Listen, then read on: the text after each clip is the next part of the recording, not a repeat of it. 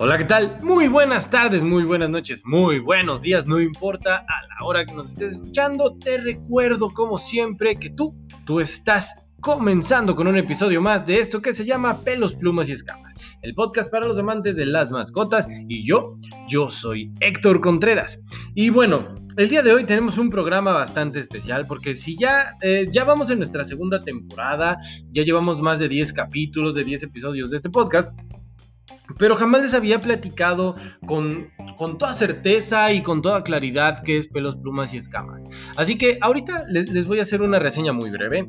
Pelos, plumas y escamas, además de ser un podcast, es una página web en la que puedes encontrar mucha información sobre tus mascotas, en la que también puedes encontrar ofertas sobre eh, cosas que, que te pueden servir a ti, dueño de mascota, pero también pretende ser, y esto es porque aún no lo es, una sociedad civil que ayuda a las mascotas que están en situación de calle, así como a futuro pretende ser también un refugio para mascotas, en el que cualquier mascota, no importa que tenga pelos, no importa que tenga plumas y tampoco importa si tiene escamas, podrá vivir en paz y tener una vida digna después de haber sido abandonada. Esta es, esta es nuestra misión, esta es nuestra visión. La idea es poder crear este refugio y todo a través, claro, de crear... Eh, junto con ustedes una comunidad eh, pues muy solidaria y sobre todo muy fuerte. Eh, ¿Y por qué te platico esto? Bueno, pues porque el día de hoy, el día de hoy, debo, debo también platicarte que yo soy la voz oficial de pelos, plumas y escamas, pero, pero existe, existe esta parte de ser solo el co-founder y la otra parte fundadora de Pelos, Plumas y Escamas nos acompaña el día de hoy. Así que, sin mucho más, te la presento. Ella es Fátima Barroso, es eh, la otra fundadora de Pelos, Plumas y Escamas. Yo, yo soy quien, quien, quien presta la voz para este podcast y soy quien está por ahí al pendiente de tus comentarios en Instagram, de tus comentarios en Facebook y tal pero ella es la, mente maestra detrás de todo esto. Ella es quien está creando el, el, plan maestro que nos va a llevar hacia lo que te estoy platicando. Así que ella es Fátima Borroso. Bienvenida, ¿cómo estás? Hola, hola Héctor y todos los escuchas. Un placer estar aquí en mi primera vez en este podcast. Como bien mencionó Héctor, bueno, nuestra misión, propósito de pelos, plumas y escamas es precisamente dar una calidad de vida a todas esas mascotas, ya sea que tengan pelos, que tengan plumas o que tengan escamas, ¿no? Entonces, precisamente algo muy importante vamos a hablar el día de hoy, que va muy alineado a nuestra misión, que es el impacto que tienen las mascotas callejeras en, pues, en la vida de todos y por qué es la mejor opción la adopción, ¿no? En vez de la compra, eh, pues en ya sea lugares clandestinos o lugares que bien cumplen la ley, ¿no? Pero pues a visión de nosotros, en nuestra perspectiva, siempre la mejor opción la adopción, ¿no? Muy bien, pues bienvenida, bienvenida a tu primer eh, participación en este podcast. Eh, no te preocupes si te pones nerviosa, no te preocupes. aquí, aquí, yo espero que pase mucha más gente y creo que eh, creo que no lo puedes hacer peor que muchos que tendremos acá invitados, así que relájate, relájate un montón y diviértete, disfrútalo. Y para todos ustedes, pues ya lo escucharon, el día de hoy el tema será las cinco razones por las que debes adoptar una mascota callejera y no comprarla. Así que bienvenidos, bienvenida Fátima y comenzamos. Muy bien, pues vamos a empezar antes de ello. Eh, bueno, si te parece bien, Fátima, la, eh, la dinámica será la siguiente. Eh, yo presento el tópico de, el, punto y pues nos ayudas con los datos duros, que es algo que creo que manejas muy bien. Así que si te parece bien, esa sería la dinámica. De acuerdo, vale, vamos a empezar. Ok, y pues bueno, ahora sí, y dándole, dándole seriedad al asunto, el primer punto de por qué debes adoptar en vez de comprar es muy simple hay demasiadas, demasiadas mascotas en situación de calle. Así que ese es el primer punto. ¿Qué nos puedes decir? Bueno, creo que ahí es súper importante y un tema que creo que todos vivimos nuestro día a día. Creo que es un tema que está en todos los estados del país. Eh, bueno, aquí en México y si nos hablan, si nos escuchan, perdón, en Latinoamérica es el mismo caso, ¿no? realmente salimos a nuestra casa y creo que diario vemos un perro o un gato principalmente pues en la calle, no en un estado de pues sin hogar. Y aquí en hablando yo un poquito más de números fríos, en México hay casi o aproximadamente 25 millones de mascotas pues sin hogar, ¿no? Que es un número bastante, bastante elevado, considerando que las, el número de familias en México o de hogares es de 35 millones, ¿no? Entonces, y estos 35 millones pues abarcan pues desde la clase más baja en tema económico hasta la más alta, ¿no? Entonces, tenemos que descartar todavía el porcentaje de familias que por recursos no tienen la capacidad económica de tener un integrante más en su familia, como es una mascota, ¿no? Entonces, casi, casi ya el número de mascotas callejeras que hay actualmente en México da suficiente para que cada hogar tenga una mascota, ¿no? Entonces, creo que ahí es la importancia que pues, realmente ya hay la cantidad de mascotas en la calle para abastecer o para tener un hogar en la casa, ¿no? Entonces ahí es un punto, pues, importante, ¿no? Obviamente si nosotros favorecemos la, la compra o la crianza de, de mascotas, ¿qué va a pasar? ¿no? Estos 25 millones en la calle va a mantenerse, ¿no?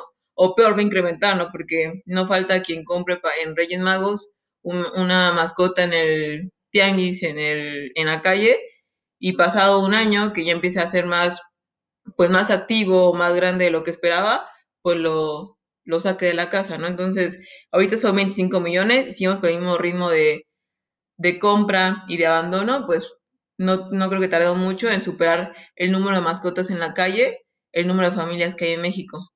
Claro, sin duda, además de que igual yo creo que como crece la población de personas, pues debe de crecer, ¿no? También exponencialmente sí, claro, la población canina, felina. Y tristemente creo que ahí es un punto importante a recalcar, pues en México no hay educación, ¿no? O sea, educación en el sentido de, de la crianza de mascotas, ¿no? No, no sabemos, y, y hablo no sabemos porque creo que pues a mí me ha tocado, pues en, en los lugares que tengo oportunidad de educarme, pues nunca es un tema como a tocar, ¿no? Ok, ¿qué responsabilidad tenemos nosotros como personas, como seres, pues sí, como seres humanos, y que adoptamos, qué es el impacto de tener una mascota, ¿no? No es un juguete, ¿no? Y es algo que en los últimos años se ha, se ha venido un poquito más eh, formalizando por algunas asociaciones, pero que sigue siendo algo, pues de, de alguna forma informal, ¿no? Que llega la gente que está buscando informarse, pero la gente que pues realmente no tiene interés de, ah, oye, ¿cómo cuida mi mascota? Oye, estoy listo para tener una mascota, pues jamás busca la información y jamás le llega, ¿no? Porque no hay esa cultura en el país, ¿no? Y creo que es algo que hay que ir trabajando y creo que es precisamente un punto importante a tratar en esta audiencia, que al final creo o espero que si nos está escuchando es porque pues interesan las mascotas, ¿no? Entonces, que seamos el punto de cambio de, ok, a mí me interesa la mascota, estoy escuchando esto, entonces yo voy a hacer el cambio yo voy a empezar por, pues no propiciar la, el criadero de mascotas, sino la adopción responsable. Ok, ok, pues ahí lo tienes. Primer punto, entonces, hay demasiadas mascotas en la calle y como bien lo mencionaba Fátima, si todos adoptáramos uno de ellos, ya hay suficientes para que cada casa tenga una mascota. Así que vamos por el punto número dos.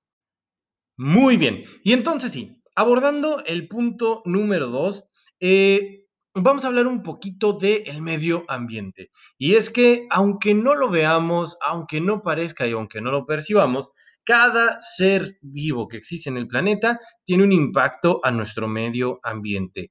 Y el caso de los perros, gatos y demás eh, seres vivos que están en la calle también eh, también contribuye a, esto. Así que, eh, punto número dos. Las mascotas que están en situación de calle tienen un impacto medioambiental. Creo que es súper, súper buena tu introducción, Héctor, y justamente es, no, no satinicemos a las mascotas, no es que ellos generen mayor contaminación que un animal salvaje, simplemente es lo que dice Héctor, ¿no? Generan contaminación porque generan heces y bueno, eso contamina en sí, ¿no? Pero obviamente, como hay una alta población de, estas, de estos animales, que son principalmente perros y gatos, pues su contaminación eh, es mayor, ¿no? Y como aparte lo hace en una zona, pues con pavimento que no es, pues no sigue el ciclo normal de degradación, lo hace un poquito más peligroso, ¿no? Eh, y ahí no solamente afecta el tema de las sedes, que sin duda es un punto clave, ya que, bueno, cuando se hace la, la mascota, su necesidad, pues lo que pasa es de que el, el mismo sol la seca, después es, pues empieza a degradar y mucho el viento se lo empieza a llevar y obviamente después ya hay contaminación eh, en el aire. Si estas partículas llegan al suelo, se contamina el suelo. Si las partículas llegan al agua, se contamina el agua y así se va haciendo un ciclo un poquito eh, incorrecto, ¿no? Pero aparte, obviamente, del tema de las heces, hay un tema de la alimentación, ¿no? Si, si, si bien conocemos que el tema de la crianza de, de animales como son las vacas o son los cerdos o son los pollos, generan bastante contaminación, pues recordemos que la alimentación de los perros, las famosas croquetas o los famosos sobres, pues tienen parte de estos ingredientes, ¿no? Entonces, obviamente, estas industrias generan contaminación, ¿no? Entonces tenemos contaminación de heces, contaminación por los alimentos en sí, que es natural, ¿no? Igual lo que nosotros comemos contamina, ¿no? Este, y el tema ahí crítico es obviamente que por la cantidad se hace mucho más exponencial la contaminación que pueden tener las mascotas, ¿no? Claro, al final hay que pensarlo, alimentar a, ¿qué eran? 25 millones, en México, ¿no? O sea, ya aclarando, es México únicamente. Sí, por supuesto.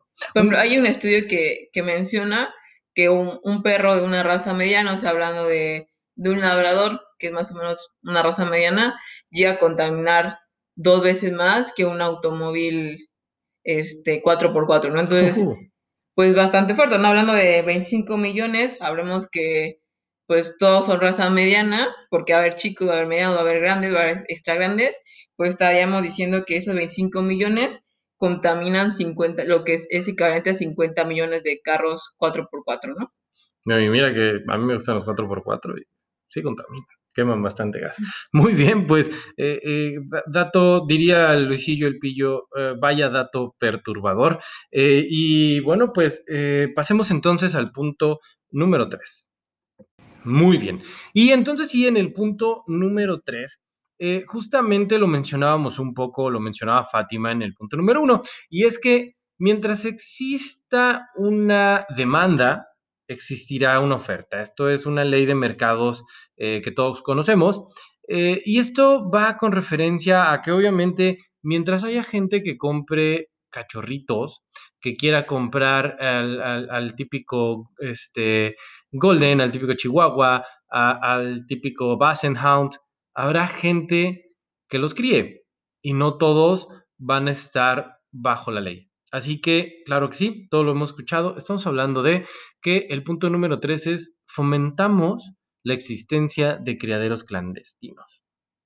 Ok, bueno, aquí ya me regañó Héctor porque estoy un poquito adelantándome algunos puntos, pero creo que todo va de la mano, ¿no? O sea, al final, pues la suma de todos estos factores favorecen o hacen que creamos que la mejor opción es la opción, ¿no? Entonces, aquí en el tema de criaderos clandestinos, pues es importante mencionar que hay datos que que comentan que más del 70% o alrededor del 70% de las mascotas que terminan en un antirrábico, como se le conoce aquí en México, pues vienen precisamente de esos criados clandestinos, ¿no? Que a mi parecer es un porcentaje bastante, bastante alto, porque fomentamos ese mal ciclo, ¿no? Yo compro en un lugar que no da la calidad de vida a la mamá, pues que está teniendo hijos con bastante frecuencia, los caninos los cachorros, perdón, los venden y esos mismos cachorros al año, usualmente cuando ya empiezan a ser más grandes, empiezan a generar más costos a la familia, este, pues ya son abandonados, ¿no? Y esos mismos este, animales abandonados, pues tenían un antirrábico, ¿no? Y probablemente en el periodo que estuvieron en la calle, tuvieron un par de, de camadas, ¿no? Entonces, el problema es súper exponencial, ¿no? Entonces, creo que es importante recalcar que fomentemos o no fomentemos los criados clandestinos. Es muy complicado actualmente saber realmente si estamos comprando en una tienda alguna mascota, si viene o no de estos criados clandestinos. Muchas empresas, este, pues de marcas reconocidas, pues se han visto involucradas en este tipo de, de problemáticas, ¿no? Entonces, no nos guiemos con que yo estoy comprando en esta, en esta tienda súper, súper reconocida. que se le sale una marca. Se le el nombre, perdón. Súper reconocida. No es garantía de que venga de, un criadero responsable, ¿no? Entonces, la forma en que nosotros podemos contribuir a que no existan más clandestinos es pues, no fomentar la compra de mascotas de raza, ¿no? Sino la adopción. También importante, y creo que me va a adelantar un poquito al siguiente punto, el tema de las famosas mascotas de raza, si bien sabemos, pues en su, son muy vendidas o así es su marketing, de que bueno, tienen los mejores genes y son de las del papá súper reconocido y que ha ganado quién sabe cuántas medallas, ¿no? Pero obviamente el mantener este linaje, digámoslo así, pues genera que se tengan bastantes enfermedades eh, congénitas en las mascotas, ¿no? Y, y, relacionado con el punto que va a mencionar hace un par de minutos, si yo compro una mascota, al año crece y aparte empieza a requerir mayor gasto o inversión para mantener su salud, pues obviamente va a ser más probable que yo la abandone, ¿no? Entonces creo que es bien importante que pensemos, oye, voy a adoptar una mascota. Realmente tengo la capacidad de en un año que ya crezca, que alcance su tamaño, pues sustentar su comida, sus gastos, lo que requiera, ¿no? Entonces, creo que ahí es un punto importante a, reflexionar. Muy bien. Eh, bueno, pues sí, efectivamente se me adelantó un poquito al punto. Así que eh, vamos por el punto número cuatro que ya empezamos. Y bueno, estamos iniciando entonces con el punto número 4 que ya, que ya va iniciado eh, y justamente habla de esto. Existe un mito, una leyenda urbana que dice que los perros callejeros, mestizos, corrientes, como sea que los conozcas eh, desde donde nos escuchas, se enferman menos que los perros de raza. Y justo entonces vamos a hablar de eso en el punto número 4. Razón número cuatro por la que debes adoptar un perro callejero y no comprar uno. Los perros callejeros se enferman menos que los perros de raza. Creo que este, es súper importante recalcar que no se enferman porque allá son superhéroes ni ya son mutantes, no, para nada, ¿no? Eso viene de un tema básico que es la selección natural. El prueba de vida de un animal callejero es de ocho meses, ¿no? Porque se, son eh, envenenados, atropellados o se mueren de alguna enfermedad pues que, que contraen al, al beber agua o al tomar algún alimento en descomposición, ¿no? Entonces es básicamente selección natural, ¿no? Si yo adopté una mascota que tiene cuatro años, pues es uno de los pocos que sobrevivió más de esos ocho meses, ¿no? Entonces, de entrada ya viene, eligieron el ganón, ¿no? Eh, sin embargo, es importante que no caigamos en el punto de es callejero, es mestizo, no le tengo que dar cuidado, ¿no? Requieren los mismos cuidados que un perro de raza, ¿no? Vacunaciones, limpieza, revisiones con la frecuencia eh, requerida, eh, alimentación, paseos, cariño, todo lo que requiere una mascota de raza lo requiere una mascota mestiza, ¿no? Bueno, y a eso obviamente hay que sumar lo que ya mencionabas anteriormente, ¿no? Que es que, bueno, eh, por el hecho de estar mezclando, eh, pues, un perro que ya tiene alguna enfermedad congénita con otro perro que tiene la misma enfermedad, pues es probable que se transmita, ¿no? Y sin embargo, pues probablemente eh, todos hemos visto a ese callejero superpoderoso que lo atropellaron dos veces, lo envenenaron una, se peleó ya seis veces y todavía solo come tortilla con, con agua y aún así sigue vivo por 10 años, ¿no?